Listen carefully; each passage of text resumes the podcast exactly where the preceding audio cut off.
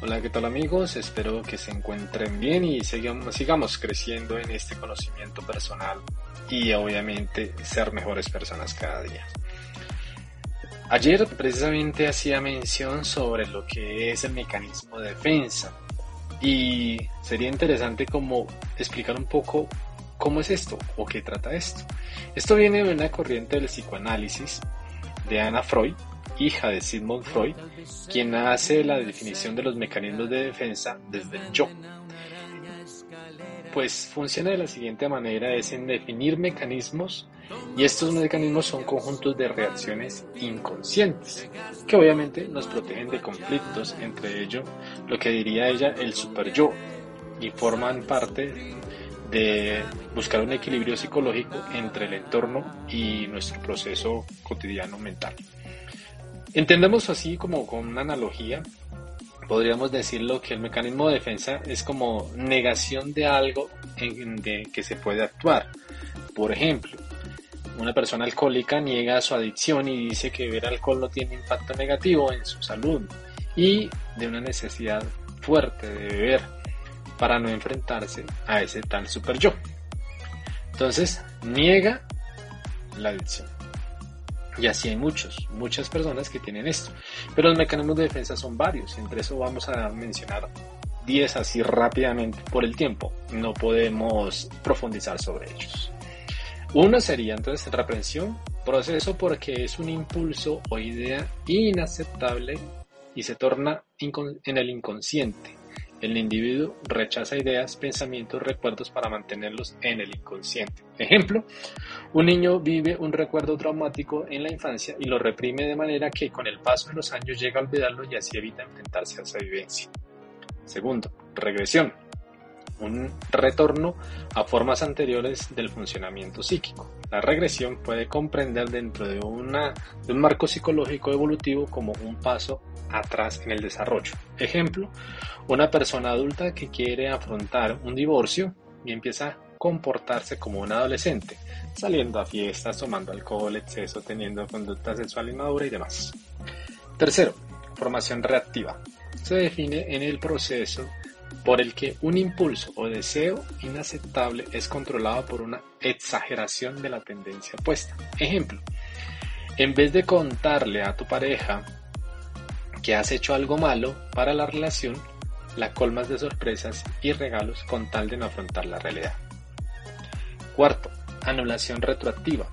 Este mecanismo de defensa se comprende o se entiende como el proceso en que una persona se comporta como si una idea o una acción anteriores que resultan amenazantes se hubiera tenido, se hubiera tenido el lugar, parecido a la negación y a la reprensión. Quinto, introyección. Esta es un poco más difícil porque es cuando la, coloca, la persona se coloca dentro de sí en lo que una la realidad está afuera. Es decir, este mecanismo de defensa es las amenazas del exterior se internalizan con el objetivo de intentar controlar su efecto en nuestra estabilidad mental. Al introyectar una persona es así creer que tenemos el control sobre sus actos, reduce la ansiedad y nos produce el alejamiento. Sexto, proyección. Este mecanismo de defensa es en el que el yo se conoce como un proceso en el que la persona se coloca fuera de sí, una persona o una cosa, sentimientos, deseos, características propias. De este modo evita cambiar ese elemento de conducta o personalidad. Ejemplo, una persona que se siente insegura sobre su cuerpo puede proyectar que esa inseguridad reprochándose a sí mismo en sentimiento en esa persona. Eres demasiado inseguro. Cuando en realidad la persona insegura no es la señalada, sino es ella misma. Sublimación 7.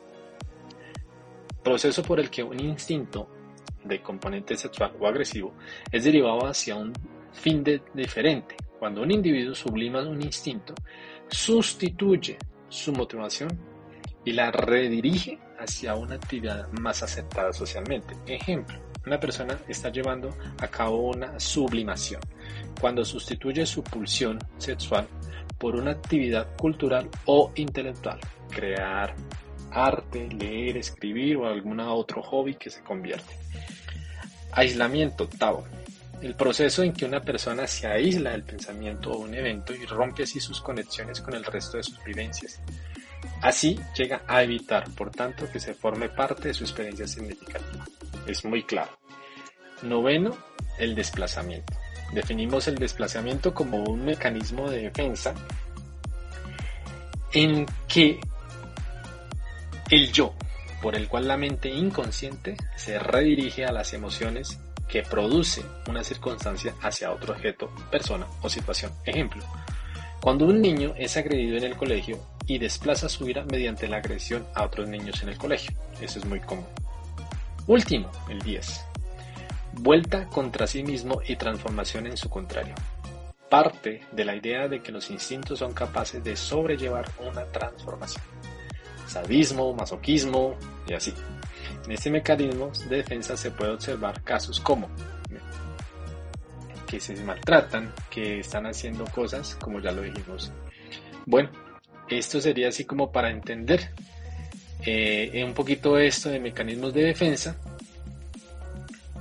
y obviamente tenemos que mirar cómo trabajar esto en nuestra vida cotidiana y es obviamente en tener técnicas acompañamiento psicológico, los que deseen, o también precisamente hacer esa introspección en la que estamos haciendo constantemente, desarrollar a niveles sociales, fomento de comunicación, terapia de enfrentamiento, como lo decía, y mejorar esas estrategias de confrontamiento hacia nosotros mismos. Cuídense y obviamente pues estamos ahí caminando en este conocimiento propio.